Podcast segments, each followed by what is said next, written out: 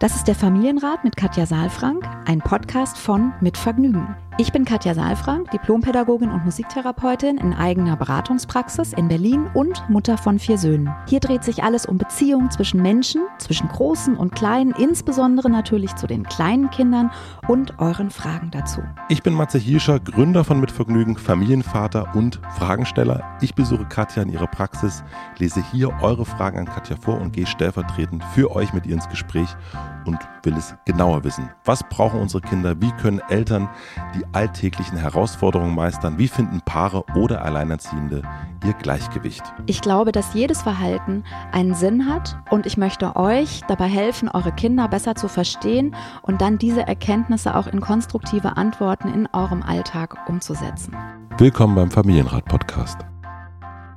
Hallo und herzlich willkommen zum Familienrat-Podcast. Matze, du bist wieder da. Ich bin da und ich bin in echt. Ich, Ja. ich sitze dir gegenüber. Wir sind Menschen, wir sehen uns nicht äh, mit einem Bildschirm dazwischen. Ja, es ist unglaublich und mir stehen die Tränen im Auge. Wirklich. Ja, es wirklich. ist so, so schön und du bist echt einer der ersten, die ich jetzt hier wieder begrüße, weil ich jetzt tatsächlich beschlossen habe, auch wieder in diese Räume zu gehen und nicht nur online das zu machen und ich freue mich wahnsinnig.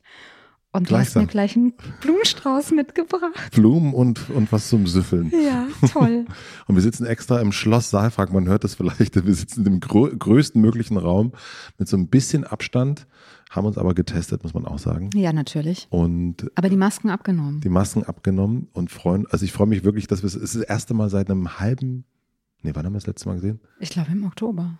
Im Oktober. Und es ist, man muss auch sagen, warum wir uns auch sehen, weil es auch wirklich was Besonderes ist, denn Ja. es ist die hundertste Aufnahme, die hundertste Folge. Unglaublich, ne? Ja, schön. Hundertste Folge. Haben wir schon alles weggesabbelt, ne? Oh Mann, Wahnsinn. Ja, und vor allen Dingen, also ich, ich, ich bin einfach wirklich echt überwältigt, muss ich sagen, weil, also ich habe natürlich auch meine, also meinen Mann gesehen oder so, das ist ja auch nett. Also, das ist auch nett. ja, nein, ich will Hallo. damit nur sagen, dass es für mich wirklich was super Besonderes ist gerade und deine Stimme im Ohr und, und dich vor mir sitzen zu haben in, in live, das ist echt, alleine das ist schon ein Grund zum Feiern, ja. Sehr schön. Ich sag mal Prost Ja, auf die hundertste Folge, auf mit uns. unserem Kaffee zum Mit Wohl. unserem Kaffee zum Wohl. Ja, und wir, wir hoffen, dass ihr, dass du auch da bist jetzt und uns zuhörst. Und vielleicht, ich weiß es nicht, wer hat eigentlich 100 Folgen gehört? Wir haben sie zwar gemacht, aber ich habe sie nicht gehört. Also, Ich habe sie auch nicht gehört. Nein, also ich habe viele gehört davon, aber auch nicht, wirklich nicht alle. Aber vielleicht gibt es da draußen eine Person, die wirklich 100 Folgen gehört hat. Und ich finde das, ich habe ganz am Anfang, als wir das angefangen haben, hätte ich nicht gedacht, also ich habe mir eigentlich gesagt gar nicht so viel gedacht, aber nein, vor allen Dingen denkt man ja irgendwann, naja, irgendwann ist ja mal gut. Irgendwann hat man hat man es verstanden, irgendwann weiß man, wie es geht. Es gibt ja in Deutschland für alles Führerscheine, für alles muss man irgendwie lernen, aber äh, wie man eine Beziehung zum Kind aufbaut, das lernt man nicht. Und dann denkt man sich natürlich, ja, 100 Stunden, das muss ja, das, da hat, hat man es ja auch. Ja. nee, Matze, du müsstest jetzt nochmal 100 leider kommen. Du hast es immer noch nicht verstanden. Es ist aber wirklich, es ist heute Morgen wieder tatsächlich auch wieder gedacht, nee, ich habe es wirklich auch noch nicht verstanden. Doch, doch, hast du. Nein, das, das Wunderbare ist ja wirklich das, was du sagst, dass es einfach so viele Dimensionen hat und dass menschlicher Kontakt und Verbindung einfach das Allergrößte ist in unserem Leben. Ja. Deswegen sitzen wir hier auch gerade mit so einem offenen Herzen und mit so viel wundervollen Gefühlen, ja. Mhm. Und dass wir einfach Verbindungswesen sind. Das ist ja auch das Schlimme jetzt gewesen. Ich sage jetzt mal gewesen, weil Ja. es gibt ja jetzt wöchentlich immer wieder Öffnungen, die, die wir alle gar nicht glauben können irgendwie. Und wir merken einfach, wie wichtig dieser Kontakt ist. Und Kontakt heißt ja nicht nur, wir sind im selben Raum, sondern wir schauen uns an, wir schwingen auf, der, auf, auf einer Ebene, nicht mit allen auf der gleichen Wellenlänge, wie man so schön sagt. Und mit Kindern ist es natürlich extrem ja, hilfreich, sage ich mal, aber auch wichtig letztlich für eine psychische Gesundheit, für eine gute Entwicklung, wenn wir da bestimmte Ebenen auch berühren können und, und in Kontakt sein können. Und das ist was, was mich total begeistert, ähm, also an Kindern, aber auch mit Kindern und an Kontakt insgesamt. Ja. Und deswegen glaube ich, haben wir da nicht nur 100 Stunden miteinander zu reden, sondern ich glaube, es ist wirklich ein Lebensthema, also von, von uns allen, wie wir gut in Verbindung mit uns selbst ja, und auch anderen sein können. Das verändert sich ja auch, wenn je älter man wird. Also für dich ist das auch, und das habe ich ja auch schon immer wieder gemerkt, hört das auch nie auf. Also das ist, für dich ist das immer wieder, also du lernst auch immer wieder neue Sachen. Also ich bin immer wieder überrascht davon, wie viele Perspektiven ein und dieselbe Sache hat oder derselbe Ausblick hat. Ja, so das also die Dinge, die ich also ich habe jetzt gerade auch noch ein anderes Jubiläum. Ich mhm. bin mit meinem Mann jetzt 27 Jahre verheiratet. Haben wir letzte Woche gefeiert, äh, also mehr oder weniger. Ja. Zu zweit darf man sich ja noch sehen. Und wir sind 29 Jahre jetzt zusammen. Und immer wieder im Gespräch zu bleiben, das ist eigentlich das Größte für uns, im Gespräch zu bleiben und immer wieder die Perspektiven abzugleichen, weil wir auch so überlegt haben, was macht uns so aus, ne? Und immer wieder auch diese neuen Seiten zu entdecken. Wenn man nicht auf Entdeckungsreise geht, dann findet man die auch nicht. Deswegen glaube ich, es ist nie fertig und es gibt immer wieder Neues zu entdecken. Auch und gerade natürlich an Kindern, weil die ja sozusagen, die, wir, wir begleiten die ja in, in, ihrer, in ihrer Entwicklung, wo sie ja ihre Persönlichkeit ja dann auch entfalten. Und das heißt, wenn wir, je offener wir da sind, desto mhm. mehr entdecken wir mit den Kindern auch zusammen. Ja, und, und es hört nie auf. Ja, klar ist man dann, hat man irgendwann eine Persönlichkeit, aber Persönlichkeit, Entwicklung und Erweiterung hört ja nie auf. Das stimmt. Jetzt hast du ja mit ganz vielen Mamas und Papas hier gesprochen, oft auch hier in diesen Räumlichkeiten. Gibt es für dich, wenn du die Augen zumachst, irgendwie eine Familie, eine Mama, eine Papa, wo du denkst, die kriegen das, das sind so für dich so die, die Mount Everests äh, unter den Beziehenden? Ähm, so nach dem Motto, die können das richtig gut. Mhm. Das müssen auch gar nicht, vielleicht gar nicht Leute sein, die hierher kommen, sondern aber auch für dich Menschen, die du kennengelernt hast, wo du denkst, boah, das sind einfach, das ist, das ist eine Familie, das sind Mama und Papa, wo du denkst, boah, das ist, da ist die Beziehung, wow, da ziehst du deinen Hut. Ja, ich sag mal so, eigentlich ist es ja immer die Frage, von welcher Perspektive man das auch sieht und was da Referenzpunkte wären, um ja. das so zu sagen. Deswegen muss ich tatsächlich sagen, dass ich eigentlich das klingt jetzt wieder so unbesonders, aber es ist eigentlich so, dass ich mit, auf, auf wenn ich mir eine Familie angucke, auch wenn ich über den Kudamm gehe oder irgendwie unterwegs bin und Beziehungen beobachte, nicht im Sinne von kontrollieren oder so, sondern einfach ein, ein bisschen die Energien sehe, die zwischen Menschen stattfinden und zwischen Groß und Klein stattfinden, dann gibt es ganz, ganz viele Menschen, vor denen ich den Hut ziehe, den virtuellen, und wo ich irgendwie denke, wie schön, wie mhm. schön zu sehen, dass dieser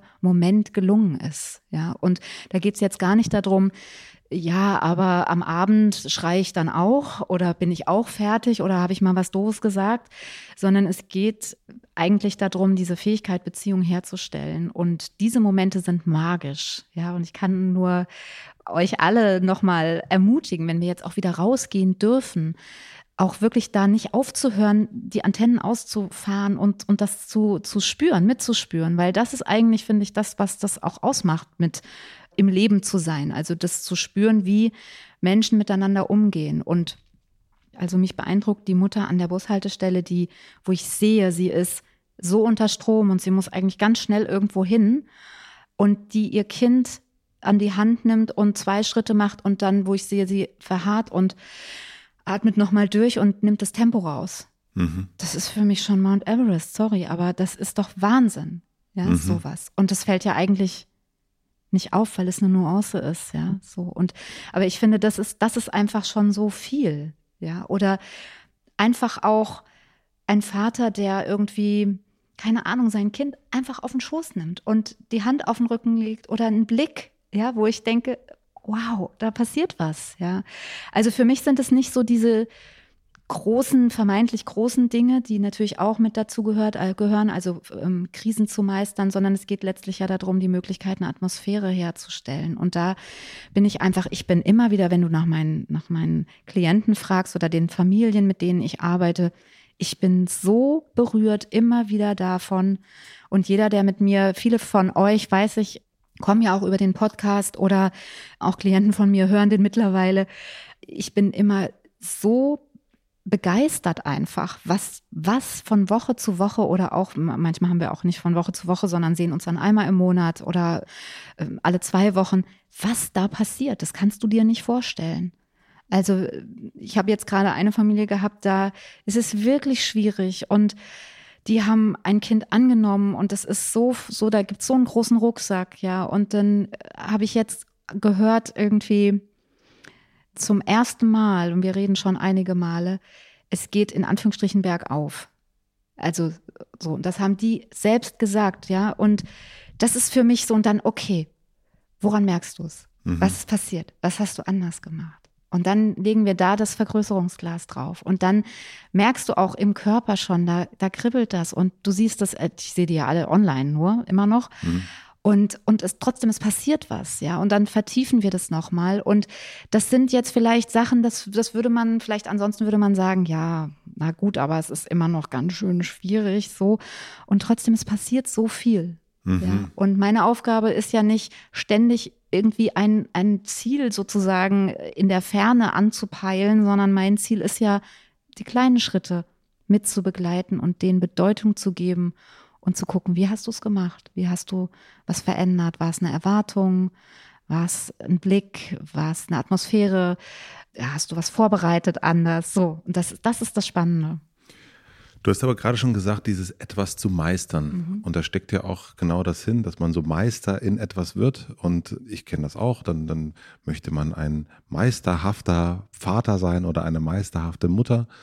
Und dann meint man auch wieder, ich hab's, jetzt hab ich's mhm. raus, ich hab das Eisberg-Ding, ich hab das verstanden, ich weiß das mit den Übergängen. Ah, ich, war, ich hab's, ich hab's, ich hab's raus und dann, äh, ich habe dir das ja schon mal erzählt, bei uns gibt's dann zu Hause dann hin und wieder auch mal den Katja Saalfrank-Preis, wenn man eine Situation besonders gut gemeistert hat. Doch dann wieder was Neues. Mhm. Und man sitzt, denkt, sitzt davor und denkt, das, also wieso kriegen wir das nicht auf die Ketten? Warum kriegt man das nicht hin? Und ich frage mich aber, ob wir es uns da nicht selbst, wir, also wahrscheinlich auch all die jetzt zuhören, manchmal nicht auch ein bisschen zu schwer machen. Ja. Ja, also ich glaube, das ist auch wieder so die Frage, ne? welche Erwartungen hat man an sich? Mhm. Ja, und, und mir ist gerade was eingefallen, weil du gesagt hast, es gibt einen Preis. Das ist ja auch, ein Preis gibt es ja für etwas, was geleistet wurde oder wo man sagt, es ist was Abgeschlossenes sozusagen, das habe ich jetzt erreicht. Nee, für uns ist es, äh, meint das wirklich in dem Moment, wir haben die Situation, nur diese Situation. Wir mhm. denken dann nicht, äh, wir denken, okay. wir sind dann gar nicht größenwahnsinnig, sondern merken, yeah. Yes, er ist in der Schule. Sehr gut, ja. ja. Na genau, und dann wäre ja meine Frage, was habt ihr gemacht, was habt ihr anders gemacht und so weiter. Genau, und dann ähm, denkt man ja, jetzt haben wir es, mhm. genauso müssen wir es mhm. immer machen. Mhm. Und dann ist es aber so, mhm. beim äh, übernächste Woche macht man es wieder genauso und Nein, es hat nicht funktioniert. Ja, ich fand es so schön, dass neulich eine Teilnehmerin in einem Kurs, die hat ein, weil du gesagt hast, Katja Saalfrank Preis, mhm. die hat ein anderes Wort, die hat irgendwie eher diesen, diesen Namen als ein Werkzeug. Die hat gesagt, wenn sie nicht weiter weiß, dann Saalfrank sie. Also ich habe gesalfrankt, hat sie dann so gesagt. Wow, ja. Glückwunsch. Äh, ja, aber weißt du, das ist eigentlich jetzt mal unabhängig vom Namen, aber das, worum es geht, ist, dass es eben, wenn es heute so geklappt hat, nicht darum geht, dass es genau so wieder nächste Woche klappt, weil du das dann so machst, ja. sondern weil du die, das durchdrungen hast, worum es ging und sozusagen Verbindung, Beziehung oder Transparenz oder sowas in den Mittelpunkt gestellt hast. Also es geht nicht um die Schritte, die du gemacht hast, sondern es geht um die Erkenntnisse, die du dann hattest und um die Haltung. Ja. Ja, und das heißt, es kann genau das gleiche Ergebnis sein in der nächsten Woche und es wird der gleiche Wert sein. Du wirst eine Grenze nicht überschritten haben, du wirst Ruhe reingebracht haben, du wirst vielleicht eine Klarheit, war vielleicht wichtig, an dieser Stelle nochmal eine Klarheit zu haben. Das hätte vielleicht jetzt in der, in der anderen Woche nicht geklappt, weil es da eher vielleicht um einen Körperkontakt gegangen wäre. Mhm. Ja, so. Und das alles gehört aber letztlich zu dem Werkzeug, Saalfrank oder bindungs- und beziehungsorientiert. Ja. Meine ursprüngliche Frage war ja an der Stelle, sind wir da ein bisschen zu kritisch mit uns selbst? Also wir, mhm. die vielleicht doch die paar Leute, die jetzt wirklich alle 100 Folgen gehört haben, die all die Beziehungsratgeber gelesen haben, die sich immer wieder da auseinandersetzen und die frustriert sind darüber, dass sie es einfach nicht meistern. Mhm. Also meistern kann man ja, wie du schon sagst, vor allen Dingen immer wieder kleine mhm. Schritte so und eigentlich sind wir schon, kommen wir ja schon quasi als Meister auf die Welt. So, wir haben ja die Möglichkeit, Bindung und Beziehung aufzubauen. Und ja, ich glaube, es hat viel damit zu tun, dass wir eine bestimmte Erwartung haben an uns, wie bestimmte Sachen klappen sollen. Ne? Auch wenn ich mit Eltern darüber spreche, tatsächlich auch mal, welche Möglichkeiten ergeben sich denn aus unserer Resonanz, die wir vielleicht auch in der Situation haben? Also wenn ich jetzt weiß, dass mein Kind gerade noch ein bisschen mehr Zeit braucht, was wäre denn dann gut? Mhm. Ja, was ergibt sich denn da daraus? Und das, es ist dann einfach manchmal so, dass die Eltern an so einer Stelle für sich eine also diese, diese hohe Erwartung einfach haben, dass wenn sie das genauso machen, dass das Kind dann sagt, danke, du bist jetzt ruhiger geworden und deswegen funktioniert das jetzt. Mhm. Ja, so und also diese Frage, wann funktioniert es, wann habe ich was gemeistert, was ist denn gemeistert? Gemeistert ist ja eine Situation nicht unbedingt, wenn dein Kind ja in der Schule ist. Mhm. So, also vielleicht für dich in dem Moment, weil dein Ziel das unbedingt ist, dein Kind da reinzukriegen oder dahin zu bekommen. Ja, man könnte auch überlegen, ist nicht gemeistert auch einfach, ihr habt euch nicht angeschrien und du hast keine Ahnung, deine Frau angerufen und ihr habt es anders lösen können. Das wäre auch gemeistert. Das ist auch gemeistert, ja. ja. Aber ähm, siehst du, das ist das Gemeine, mit, mit, mit, wenn man mit dir immer wieder spricht, gibt es immer wieder den, man, genau das ist, man denkt so, ah ja, ja, ja, das ist das, das ist es. Das ist das, das. Das ist es, das, das ist es. Und dann wieder, doch, scheiße, anders, nochmal ein anderer Blick. Na gut.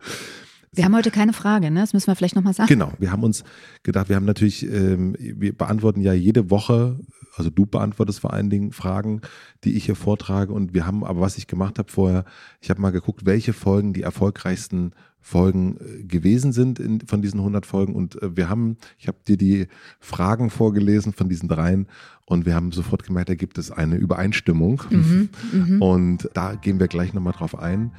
Wir machen eine klitzekleine Pause. Ich möchte euch den Partner der heutigen Folge vorstellen. Unser heutiger Supporter ist Procon. Procon ist die größte Energiegenossenschaft Deutschlands und hat sich zum Ziel gesetzt, gemeinsam mit euch eine saubere Energiezukunft zu schaffen. Mit euch bedeutet in dem Fall mit den Kunden, aber auch mit den Mitgliedern. Denn Procon ist kein Konzern, sondern eine Genossenschaft. Es kann also jeder mitmachen und 40.000 Mitglieder tun dies auch bereits. Darüber hinaus ist Procon der einzige Anbieter in dieser Größenordnung, der 100% Windstrom aus eigenen mit Ausrufezeichen Windanlagen anbietet. So könnt ihr sicher sein, auch wirklich saubere Energie zu beziehen. Denn was ein wichtig ist, kauft man ja direkt beim Erzeuger. Wieso also nicht auch Strom.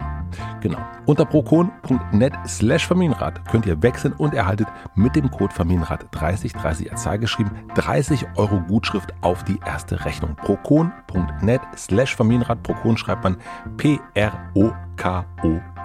Vielen herzlichen Dank an Procon. So, und jetzt geht's zurück zu unserem Gespräch.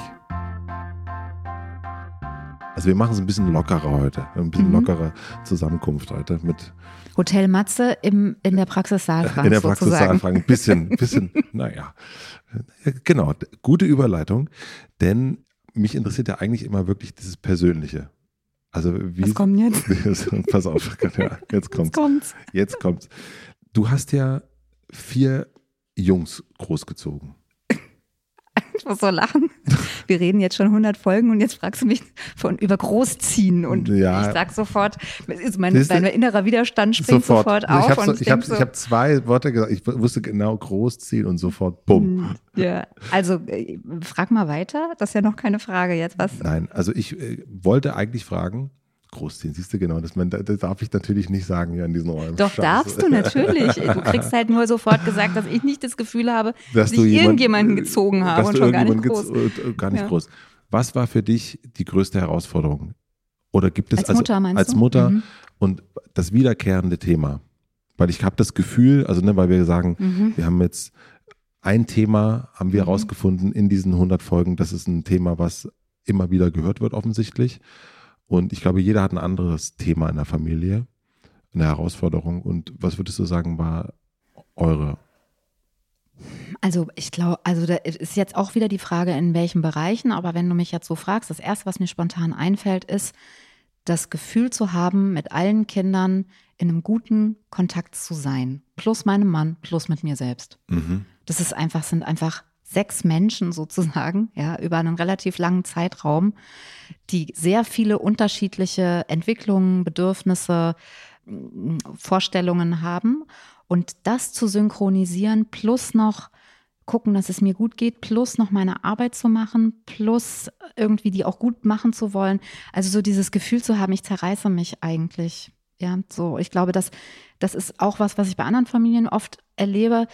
Es ist jetzt natürlich kein, in Anführungsstrichen, kein Erziehungsthema erstmal, ne, sonst eher so ein Familiending. Aber das ist etwas, was ich erinnere, wo ich jetzt auch merke, dass seit die Jungs aus dem Haus sind, sozusagen, also seitdem ich wieder mehr über meine eigene Zeit verfüge und mehr mich einteilen kann und nicht mehr so für alle mich synchronisieren muss, möchte, muss, darf, braucht, dass das doch unheimlichen Druck nimmt irgendwie so. Also da dieses Gefühl, also ne, wenn ich jetzt hier bin, sind vier Kinder irgendwie unter gerade und sie sind betreut oder machen Sport und am Abend ist das Essen ist das auf dem Tisch und habe ich alles eingekauft und was mit der Wäsche und merke ich schon wieder so, ne, so das so, also so diese Verantwortung, die so lastet auf einem, dass man eben wirklich verantwortlich dafür ist, dass es anderen Menschen so gut wie möglich geht und zu begreifen, dass manchmal eben weniger mehr ist.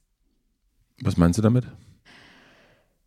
Ja, weniger mehr heißt, ich erzähle das oft in Beratungen, ich weiß nicht, ob ich es hier auch schon mal erzählt habe, so diese Situation, ich komme mit vier Kindern vom Nachmittag nach Hause, ist schon ein bisschen her. Einer auf dem Arm, einer noch auf dem Rücken, zwei an der Hand, äh, Tüten und Taschen, oberste Etage, völlig verschwitzt. Einer muss auf Klo, der andere hat in die Windel gemacht der dritte hat Hunger, der vierte hat einen Stein im Schuh. Es ist einfach, weißt du, so viel gleichzeitig und ich bin aber mit meinem Kopf eigentlich schon am Kühlschrank, weil da müssen die Sachen rein. Also es ist wahnsinnig viel und ich habe eigentlich alles gut geschafft den Nachmittag. Wir hatten eigentlich auch einen schönen, schönen Nachmittag und jetzt wird es hektisch und ich merke das richtig, wie ich jetzt hier sitze, so angespannt werde. Ja.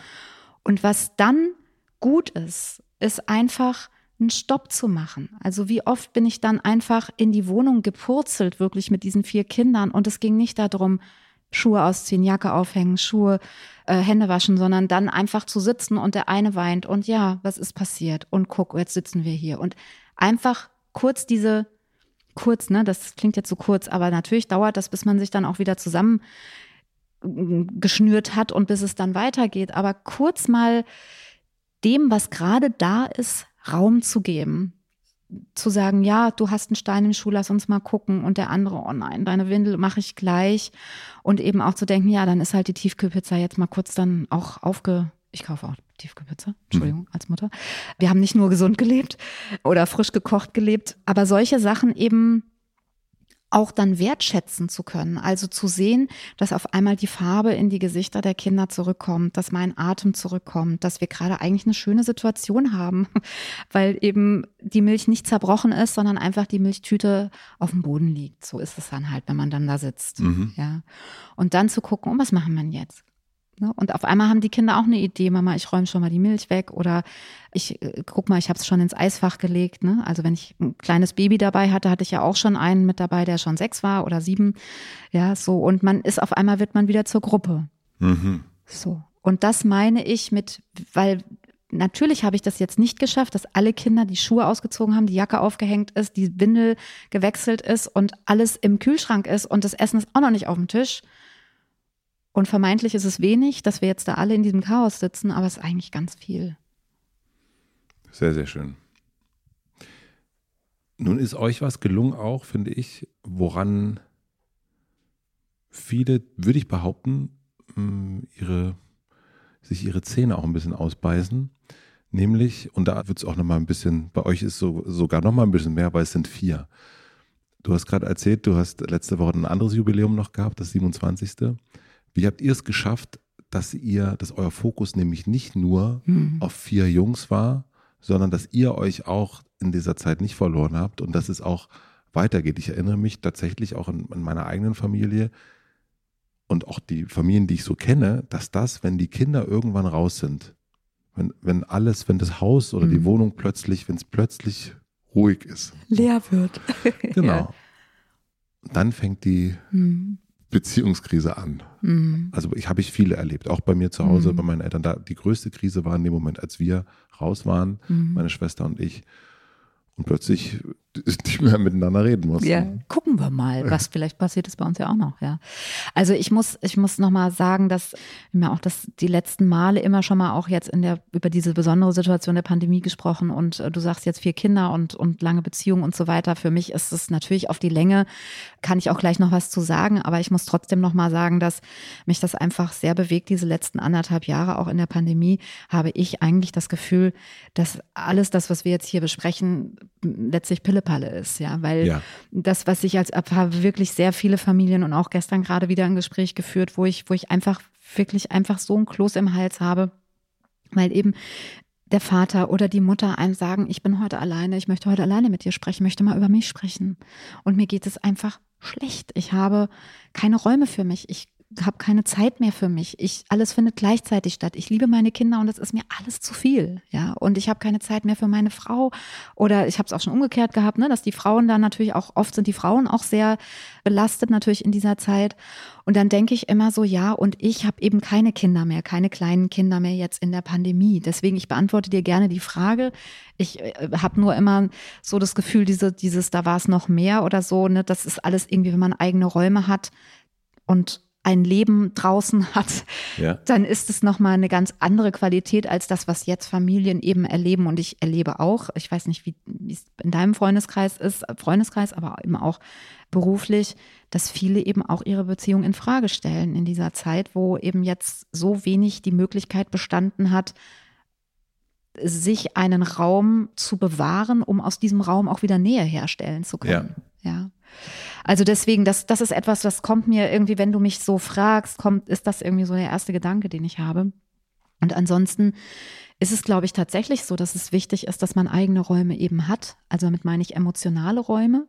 Also wirklich Zeit für sich ein Stück hat. Damit meine ich jetzt nicht fünf Stunden am Tag oder eine Stunde, ist ja schon sehr, sehr viel, sondern immer wieder Möglichkeiten sich schafft, mit sich in Verbindung zu sein und dann eben auch im Gespräch zu sein. Ne? Ich habe vorhin schon gesagt, dieses Gespräch, dass das Gespräch nicht endet. Mhm. Man immer wieder offen ist, anknüpft aneinander. Und das ist ein Bild, was ich zum Beispiel in der Paarberatung auch immer wieder verwende. Ein Bild von zwei Booten, die über, den, über das Wasser gleiten, über den Ozean gleiten und die sich synchronisieren mit den Wellen, die sie gerade umschifft. Das Ozean, Ozean hat ja viele Wellen und viele verschiedene Bewegungen. Ne? Aber wenn wir uns entscheiden, mit jemandem zusammen eine bestimmte Strecke zu gleiten oder zu schwimmen, wie auch immer, dann ist es wichtig, dass wir in Kontakt bleiben, weil sonst gleitet irgendwann das eine Boot vielleicht oder man gleitet auseinander und man verliert sich ein Stück. Und das ist so für mich das Wesentliche einer nicht übrigens nur in einer Paarbeziehung, sondern auch in einer freundschaftlichen Beziehung natürlich, dass man immer wieder anknüpfen kann, dass man immer wieder irgendwie im Gespräch bleibt und sich immer wieder ranzieht sozusagen. Immer wieder so, hallo, hier bin ich, wo bist du? Was ist gerade bei dir los? Weil die Wellenbewegung, die bei mir gerade so ist, ist ja vielleicht auch bei dem Boot, selbst wenn es direkt daneben ist, anders. Ja? Und das zu erfragen und ein Bild zu bekommen und sich zu verbinden und auch dann gemeinsam wieder so ein Stück verbundener zu sein und weiter zu, zu gleiten, weiter zu sein. Das ist, finde ich, das Wesentliche. Und nicht, dass man nicht auseinandergleitet, weil das passiert, glaube ich, allen irgendwann mal auf dieser Strecke, dass man merkt, huch, wo ist der oder die und wo sind wir gerade, sondern die Fähigkeit, das zu bemerken und dann auch Strategien irgendwie zu haben, wieder sich zueinander zu holen. Du benutzt auch das Bild der zwei Boote. Mhm. Ja, und für dich würde ich vermuten, dass eure Kinder auch ein eigenes Boot sind, die auf diesem Ozean unterwegs sind. Vielleicht kleinere Boote, mhm. wie auch immer. Jetzt nicht mehr. Jetzt nicht mehr, ja. Jetzt, jetzt ist es genau das Gegenteil. Ich glaube, dass viele auch vermutlich eher von der Arche Noah die Arche Noah am Kopf haben. Also mhm. ich zusammen mit meiner Familie ah, ja. auf einem mhm. Boot. Ich bin aber auch ein ganz großer mhm. Freund von, nee, jeder hat sein Boot auch eigentlich. Und ich mhm. betrachte das auch eher als ein, ich habe mein Boot, meine Frau hat ihr Boot, mhm. unser Sohn hat das Boot. Und man guckt auch, dass man, dass man, aber das ist auch klar, ist, man hat ein eigenes Boot. Ja, das ist äh, spannend, wie du das äh, formulierst. Und ich glaube, auch da ist es wieder die Perspektive, weil du kannst ja auch auf der Arche Noah quasi einen eigenen Bereich haben, mhm. ein eigenes Boot haben, einen eigenen, ne? also denn ich glaube, das, was ich mit Boot meine und das, was du ja auch ansprichst, ist sozusagen, ich bin ein eigener Organismus. Ja, ich habe ein eigenen, eigenes Herz, ich habe einen eigenen Resonanzraum, ich habe eigene Gedanken, ich habe eigene Vorstellungen, ich habe eine eigene Perspektive. Und die ist in sich letztlich erstmal geschlossen. Und wenn ich davon nichts erzähle, dann weiß der andere das nicht.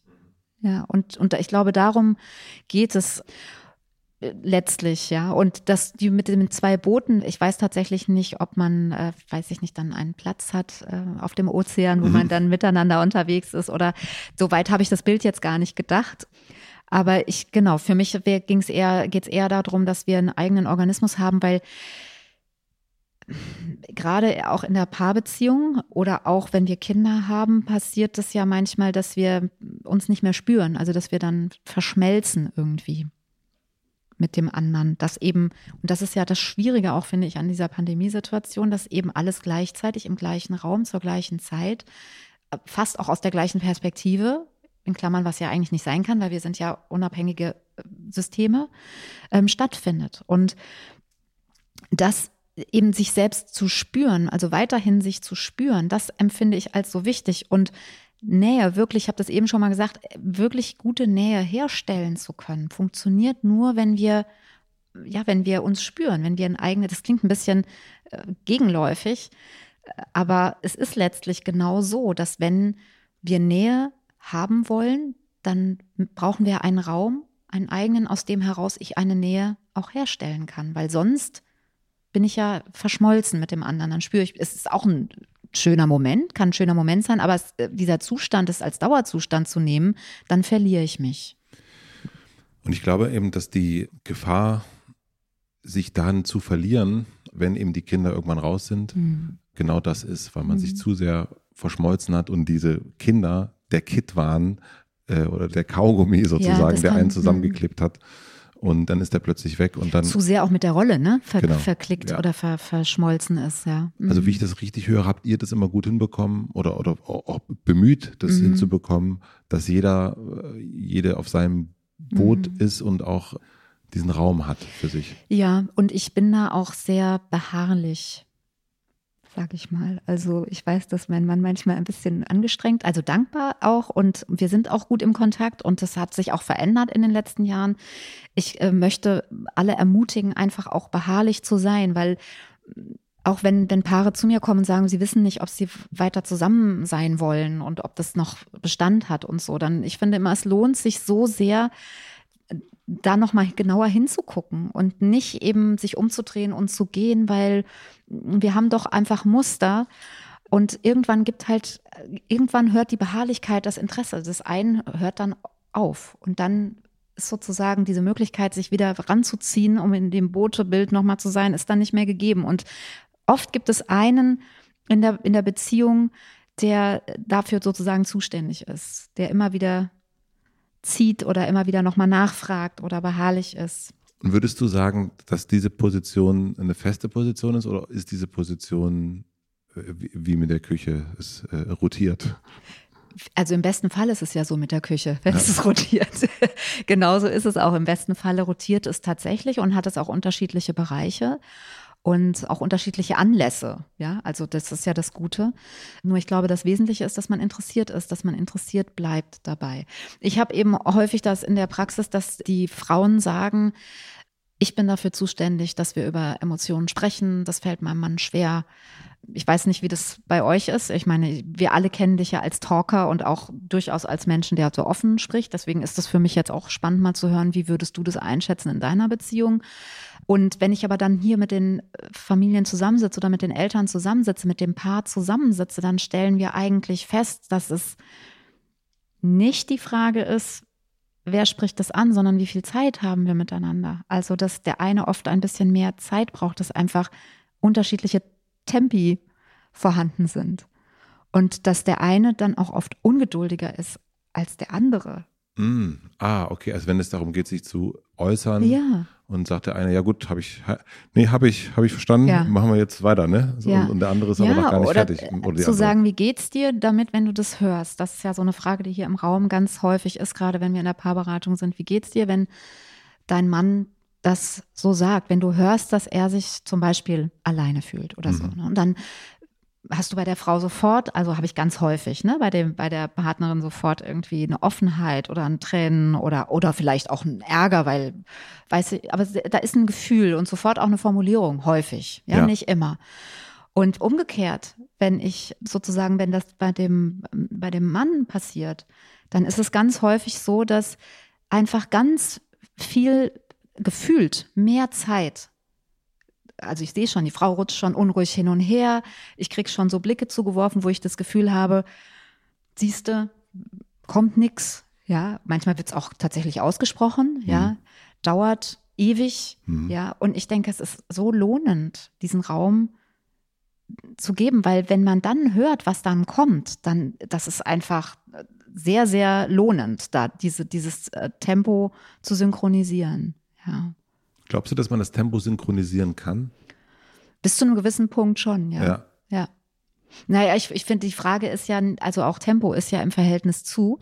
Und warum ist der eine so ungeduldig? Ja, genau. Ja. Also und warum ist der andere, warum braucht der andere so viel Zeit? Das ist übrigens bei Kindern ja auch ganz toll, ne? Also je ungeduldiger wir sind, desto langsamer werden ja Kinder, Das ist genial. oder? Das ist, Das ist wie bei. Momo, ne? Ja, Ja. das ist wirklich, Ja. oder, der- oder die- diese Riesendings, ne? Äh, Mhm. ähm, wie heißen das? Scheinriesen. Ja, genau. Finde ich Mhm. auch immer ganz gut. Mhm.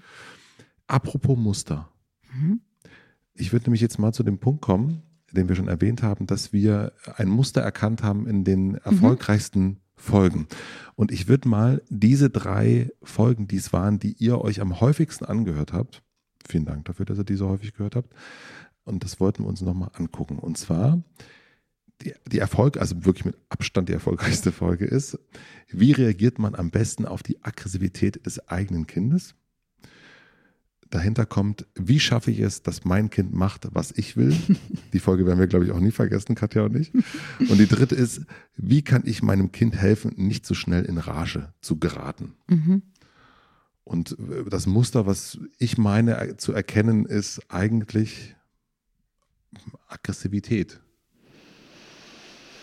Starkes Gefühl, Aggression, genau. Ja, und ich meine, ich erinnere mich natürlich auch noch gut an die Gespräche, die wir hatten. Und ich glaube, es ging, also in der einen Folge ging es viel um die Machtlosigkeit und die Ja. Ohnmacht, die wir Erwachsene erleben, wenn Kinder so viele Energien uns präsentieren und, und so viel Gefühl quasi in, in die Beziehung reinlegen.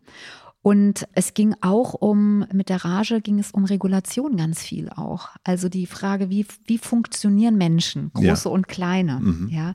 Und das ist was, was ich eben auch hier in der Praxis ganz oft bespreche und was mich auch immer wieder total fasziniert, dafür Bilder zu finden, Worte zu finden und komplexe Vorgänge auch zu versuchen, ein bisschen zu vereinfachen. Ja, das war jetzt auch tatsächlich ein bisschen die Herausforderung in meinem Buch, was mittlerweile zum Glück ähm, zumindest mal das Manuskript abgegeben ist. Das kommt im September raus. Kommt im September raus, man kann es aber schon vorbestellen. Man kann schon mittlerweile. vorbestellen. Ja, Das geht genau. jetzt. Ja, es geht jetzt. Möchtest du einmal den Titel verraten? Oh Gott, der Titel. Die Reise. Die Reise zu einer glücklichen Eltern-Kind-Beziehung. Dein Kind und dich besser verstehen. Puh. So, genau. Also einfach Katja Saalfrank oder Katharina heiße ich ja immer. Bei meinen Büchern legt der Verlag immer Wert drauf, dass ja, wir packen, den Link, Name. wir packen den Link auf jeden Fall in die Shownotes. Ja, das ist gut. Such du erstmal. genau, ich suche erstmal, ich habe es beim letzten Mal nicht gefunden, haben wir schon, haben wir schon drüber geredet. Vor allen Dingen äh, Augenmerk auf das wunder wunderschöne Cover, würde ich sagen. Ja, oh, das ist nett von dir. Ja, und ich bin immer, also tatsächlich, man kann es schon vorbestellen, weil ich einfach, ich habe immer Sorge, dass zu wenig Auflage da ist. Und das Schlimmste, finde ich, ist, wenn man gerade ein Buch veröffentlicht und dann da steht, in zwei Wochen ist es lieferbar. Ja, ich hörte davon, dass das blöd sein könnte. Und vor allen Dingen, Soll ich dir mal helfen? ja, ich, ich schaff das, ich schaff das, ich schaff das alleine, Du Katja. sagst Bescheid, Matze, ne, wenn du Hilfe brauchst. Ja, das Wasser hier. Nein, vor allen Dingen weiß ich auch, wir haben ja währenddessen, während des Prozesses Ja. sehr häufig miteinander gesprochen und ich weiß auch, wie viel da drin steckt in diesem Buch. Das also von daher, die eine oder andere sehr kurze Nacht, kann ich sagen. Ja, die ein, genau. Wir wollen, Mehr brauchen wir- sprechen wir vielleicht andermal Sprechen wir noch mal drüber. drüber, ja. ja, genau. Das Thema nicht so richtig in, in die Bahnen das Kind zu haben, wie man meint, wie es sein müsste. Nämlich Mhm. Ja. auch dieses, warum macht mein Kind nicht das, was ich will? Ja. Mhm. Warum ist das so aggressiv? W- Warum kriege ich das nicht in den Griff? Jetzt, jetzt mal sozusagen sehr strikt ausgedrückt. Warum ist das so ein großes Thema? Ist das ein Thema, was du auch schon kennst, solange du das hier machst, oder ist das ein neueres Thema? Also mehrere Fragen jetzt. Ja, mach. Hm. Ich versuche, du, du, du strukturierst hm. mich. Also was ich nur dazu sagen kann, ist, dass ich sehr gut nachvollziehen kann, dass das diese Fragen sind auch, die euch da draußen sehr bewegen. Es gibt natürlich noch 97 andere Folgen, die auch sehr spannend sind. Aber das ist letztendlich der Grund, weshalb ich dann gesagt habe, ich studiere Pädagogik. Schwerpunkt Sonderpädagogik, Schwerpunkt auffälliges Verhalten Kindern und Jugendlichen und am Ende eigentlich bei auffälligem Verhalten von Erwachsenen gelandet bin. Mhm. und die Frage ist, was ist das hier für eine Gesellschaft eigentlich? Und dann auch der Frage wieder Erziehung statt Beziehung, Fragezeichen oder lieber umgekehrt. Also insofern, ich, ich glaube, es geht tatsächlich darum, dass wir eine bestimmte Erwartung haben, wie ein anderer zu sein hat, weil wir im Spiegel des anderen uns auch wahrnehmen. Und dass, wenn wir unser Kind in Anführungsstrichen nicht in den Griff bekommen, wir Angst haben, wir sind falsch, wir fallen auf, wir werden bewertet und auch das Gefühl haben, wir verlieren den Kontakt zum Kind. Also wir sind nicht mehr selbstwirksam, wir sind nicht mehr in Verbindung und wir haben kein Verständnis mehr. Also wir, wir fühlen uns, uns nicht verstanden, aber wir verstehen auch nicht das Verhalten. Also es weicht ab. Das ist abweichendes Verhalten von unserer Vorstellung und das macht Angst und Unsicherheit. Und deswegen Kinder besser verstehen ist ja immer auch klar auch über die Kognition zu verstehen, da gibt es bestimmte Mechanismen, bestimmte Organismen oder bestimmte Dinge, die in, in, unserem Organismus so geregelt sind, dass sie im Außen das zur Folge haben. Ja, also in der Autonomiephase zum Beispiel, ne? wenn ich nicht umplanen kann, habe ich einen Systemzusammenbruch und dann geht nichts mehr. So, wenn ich das weiß, dann habe ich immer noch keine Lösung. So, und ich bin auch noch nicht mit mir im Kontakt so und ich bin auch noch nicht im Kontakt mit dem Kind. Ich habe trotzdem eine Erklärung auf einer Ebene. Und das dann sozusagen zu verknüpfen mit dem, was kann ich denn bewirken dann? Also wenn, wenn ich das weiß, was kann ich dann tun? Also was kann ich, wie kann ich in Bewegung kommen? Wie kann ich gut in Verbindung kommen? Ja, und ich glaube, das ist das, was, was Eltern, also was, was sozusagen auch Elternsein ausmacht, weil wir ja an den Ursprung unseres eigenen Seins, Gott, zurückkehren ein Stück mit unseren Kindern. Mhm. Ja, wir sind ja alle gut erzogen. Ja, aber glaubst du, also ist das etwas Neueres, dass das so ein, so ein Thema ist? Weil ich habe auch das Gefühl, dass wir, also unsere Generation, würde ich jetzt behaupten, große Sinnsucher sind, weil wir auch in einer, also das sage ich jetzt aus einer privilegierten Position mhm. heraus, da uns vielleicht auch mehr damit beschäftigen, beschäftigen wollen, beschäftigen können, und beschäftigen müssen auch. Und beschäftigen müssen. Finde ich. Mhm. Deswegen habe ich mich gefragt, du machst das jetzt schon eine ganze Weile. Ist das mhm. ein, eine neuere Frage? Ist das ein neueres, großes Thema oder ist das, begleitet dich das, seitdem du das machst? Also seitdem die, du Pädagogik. Eigentlich begleitet mich das, seitdem ich das mache. Die Frage hat sich nur verändert. Inwiefern? Sonst war die, die Frage, mein Kind schmeißt sich auf den Boden, was kann ich tun? Ja. Ja? Frage mich immer noch, nein. Genau, und, und heute ist die Frage eher, mein Kind schmeißt sich auf den Boden. Warum ist das so? Ja. Und das finde ich ist schon ein, sozusagen eine ganz andere, andere Fragestellung. Ja? ja. Und ich habe eben gerade gesagt, wir müssten uns das anders fragen. Also ich glaube, dass unsere Eltern nicht so sehr in Frage gestellt haben, was passiert da eigentlich, sondern weil, weil die eben Maßnahmen mitbekommen haben. Ne? Es ja. war ganz klar, was Erziehung bedeutet. Erziehung bedeutet, das Kind zu, zu ziehen und zu drücken in eine bestimmte Richtung. Und dabei sind auch Maßnahmen erlaubt oder gängig gewesen, letztlich die Grenzen stark überschritten haben. Da, ne, wir sind auch groß geworden. Ne, sicher. Wir sind auch groß geworden. Uns hat auch nichts geschadet. Dich haben wir auch groß gekriegt. Oh Gott, ja, genau. Mhm. Ja, und ich dachte dann immer, groß werde ich von alleine, aber bin ich auch äh, sozusagen happy damit? Ja, mhm. das ist ja die Frage. Und kann ich, kann, bin ich gesund, emotional auch? Und das wissen wir heute einfach. Wir wissen heute viel mehr darüber, was Kinder brauchen.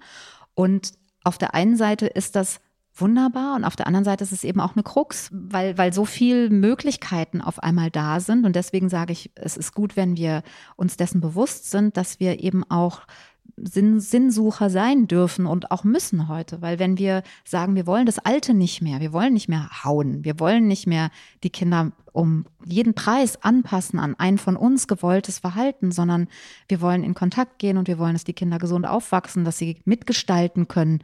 Es ist ja ein gesamtgesellschaftlicher Prozess. Ja, wir brauchen ja auch heute in der Politik Menschen, die gestalten unsere Gesellschaft und nicht jemand, der uns sagt, wo, wo es jetzt lang geht. Mhm. Ja, also gerade in diesen Zeiten ja so wichtig. Ja. ja.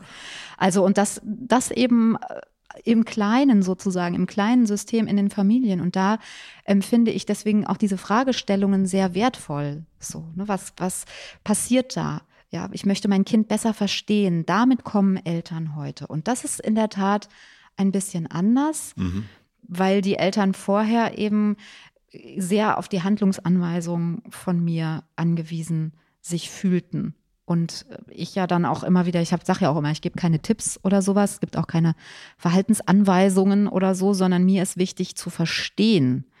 Wenn ich ein Auto verkaufe, sozusagen, sage ich nicht nur, bitteschön und der Führerschein reicht mir, sondern mir ist wichtig, dass wir uns dann das nochmal angucken, wie, wo ist der Motor, wie hängt das alles zusammen und weil es geht ja schon darum, auch wirklich in Krisen sozusagen auch dann auf bestimmte Dinge zurückgreifen zu können. Ja. Was da drunter liegt, meine ich, ist ja die Frage, ist das, ist das normal? Genau. Ist mein Kind normal? Bin ich normal? Ja. Und nun frage ich dich, ist es normal? Gibt es das überhaupt? Gibt es diese Norm? Hast du die in den ganzen Gesprächen, die du hier hattest, hast du die gefunden? Also es ist wirklich spannend, wie du es gerade sagst, weil ich habe letzte Woche einen Vortrag online angeboten, einen kostenfreien, mhm.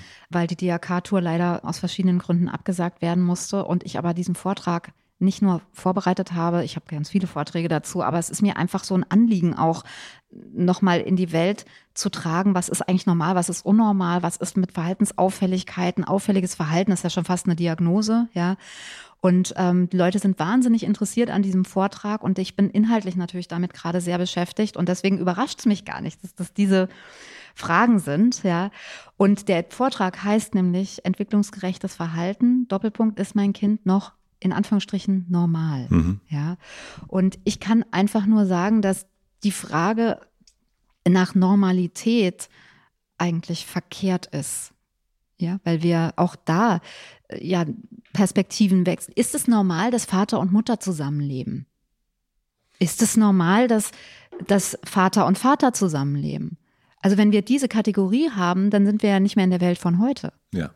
Ja, und deswegen ist für mich diese Frage im Prinzip schon die Fragestellung ist mir, deswegen habe ich es auch in Anführungszeichen gesetzt, weil es, es gibt eben bei Ärzten, und da müssen wir einfach hin mit unseren Kindern, in Klammern, gut, wenn wir sie brauchen. Einerseits, andererseits gibt es da Tabellen und dort ist eine Norm aufgeführt, wie, ein, wie groß ein Kind zu sein hat in einem bestimmten Alter, wie, wie schwer es sein darf, was es schon können muss, was es noch nicht können darf, keine Ahnung.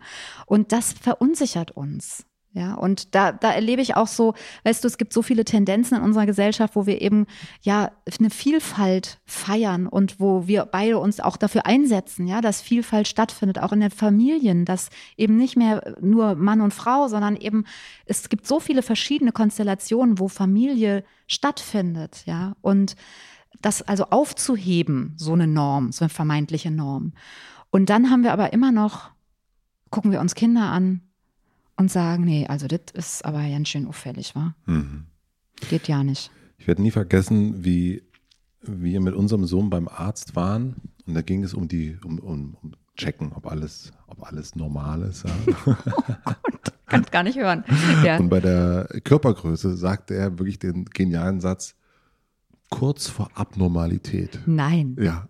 Also das ist ja Wahnsinn. Ja. Und da war ich, aber da musste ich aber wirklich innerlich dann doch ein bisschen grinsen, mhm. weil ich das, mhm. das fand ich schon, fand ich schon einen genialen Satz von einem Arzt. Ja, Gott sei Dank. Ja, du, ich muss dir sagen, mit meinen vier Jungs war das ganz häufig so, dass ich solche Sätze bekommen habe und ehrlich gesagt nicht nur, wenn es organische Sachen, also ne, werden ja immer verglichen, viele Kinder, sondern eben auch mit auffälligem Verhalten, ja. Und dann eben solche Sätze, dass ich weiß, dass es heute auch Eltern noch gesagt wird, ne, so du bist, bist, bist berufstätig, hast mehrere Kinder, ist doch klar. Bist du überfordert? Ist doch klar, dass da einer auffällig wird, mindestens einer. Mhm.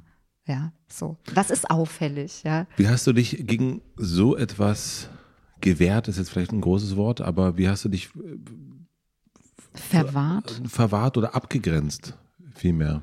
Oh, also ich war ja auch noch sehr jung, als äh, meine Kinder auf die Welt kamen. Ich hatte ja mit 27 vier Kinder tatsächlich und ich habe dazugelernt einfach. Also ich habe gelernt, dass Menschen nichts über mich, sondern über sich selbst erzählen, zum Beispiel. Ja, dass die Lehrerin, die mir sagt, ihr Kind ist ganz schön auffällig, mir sagt, Frau Saalfrank, ich weiß gerade nicht weiter. ja, und weil ich habe gesagt, na, wenn mein Kind jetzt unterm Tisch sitzt, da muss es ja einen Grund für geben. Da müssen Sie ja irgendwas gesagt haben. Sie können mich jetzt nicht rufen und sagen, Ihr Kind sitzt unterm Tisch, machen Sie was, sondern da müssen Sie müssen wir mal überlegen, was war denn da vorher? Ja, so.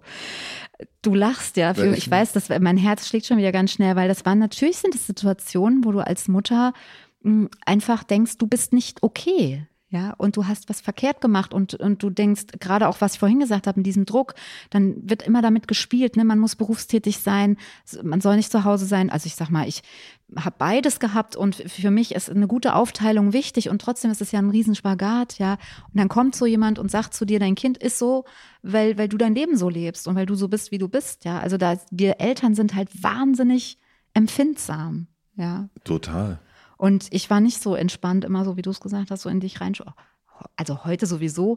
Es gab dann auch irgendwann einen Zeitpunkt und meine Kinder sind ja auch cool. Also die haben ja dann, also mein Sohn, der eine Sohn hat immer gesagt, eigentlich müssten die das doch alle wissen. Die sind doch erwachsen. Warum bin ich denn so vernünftig? Warum weiß ich das denn, wie man gerade einen Dialog führt?